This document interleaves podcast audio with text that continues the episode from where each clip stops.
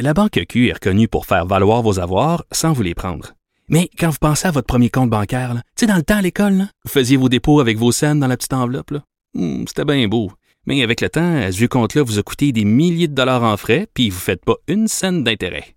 Avec la Banque Q, vous obtenez des intérêts élevés et aucun frais sur vos services bancaires courants.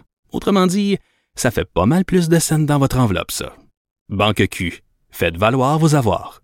Visitez banqueq.ca pour en savoir plus. Cube Radio.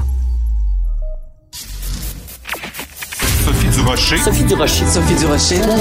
Mon nom est Sophie Durocher. Sophie Durocher. Des opinions éclairantes qui font la différence. Cube Radio.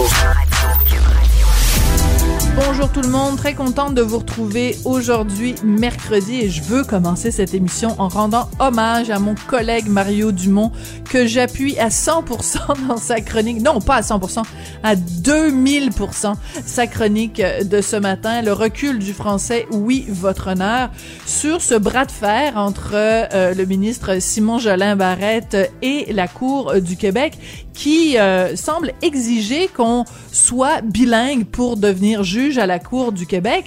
Et euh, ça fait partie des contradictions que soulève Mario Dumont dans sa chronique de ce matin. Il dit comment ça se fait qu'une personne unilingue anglophone peut accéder à la Cour suprême du Canada, puis qu'un francophone non bilingue ne peut plus devenir juge de la Cour du Québec à Longueuil?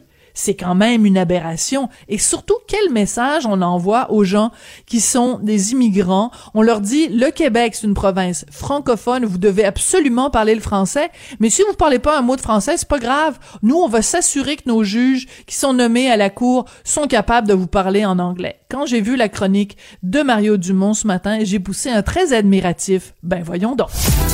Sophie Durocher. Tout ce que vous venez d'entendre est déjà disponible en balado sur l'application ou en ligne au cube.radio.